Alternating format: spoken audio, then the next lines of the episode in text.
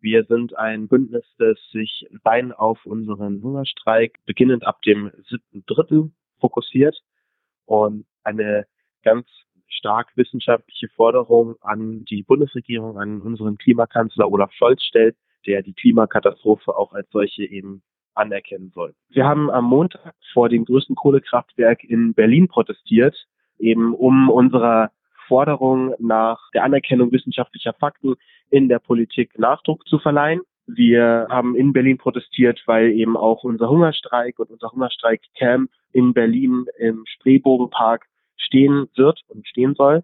Und vorm Kohlekraftwerk, naja, weil Kohlekraftwerke leider immer noch existieren und auch äh, gefördert werden und das im Jahr 2024 einfach nicht mehr sein kann. Welche Forderungen werden denn von eurem Bündnis konkret an die Politik gestellt?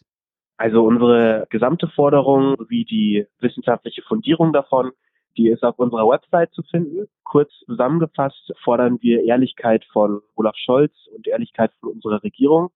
Wir fordern, dass anerkannt wird, dass der wissenschaftliche Konsens anerkannt wird, dass zu viel CO2 in der Luft ist, 420 ppm und dass wir auf 350 ppm dort im neuesten IPCC-Bericht äh, eben runter müssen und auch entsprechend handeln müssen, weil wir es in den letzten Jahren und Jahrzehnten einfach nicht angemessen getan haben. Warum halten Sie einen Hungerstreik für das zweckmäßige Mittel, um diesen Forderungen Nachdruck zu verleihen? Seit Jahren gibt Proteste von ganz verschiedenen Gruppen und die sind alle legitim und sehr gut.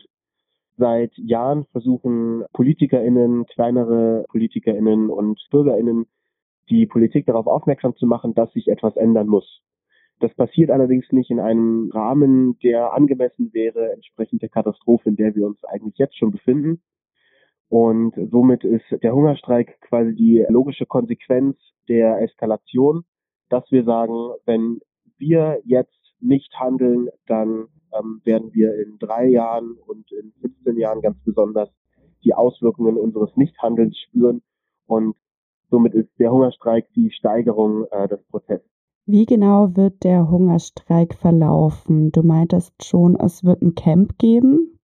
Ja, ähm, also am 7.3.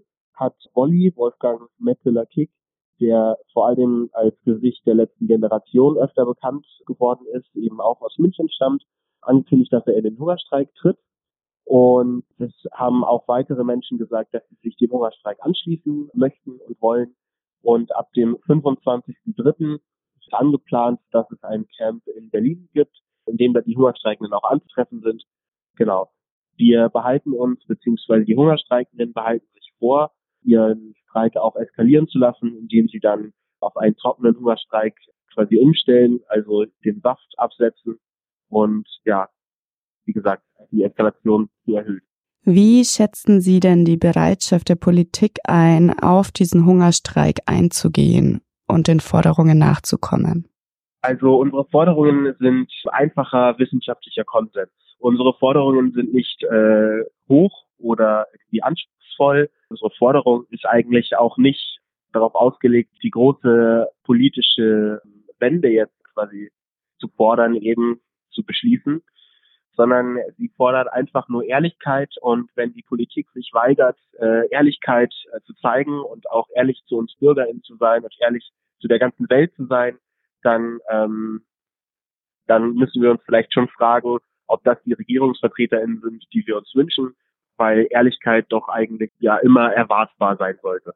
Entsprechend sehe ich natürlich auch unsere Forderung als leicht erfüllbar an. Ich meine, es ist der wissenschaftliche Konsens, es ist das, was gerade passiert. Nicht darauf einzugehen, wäre einfach nicht richtig.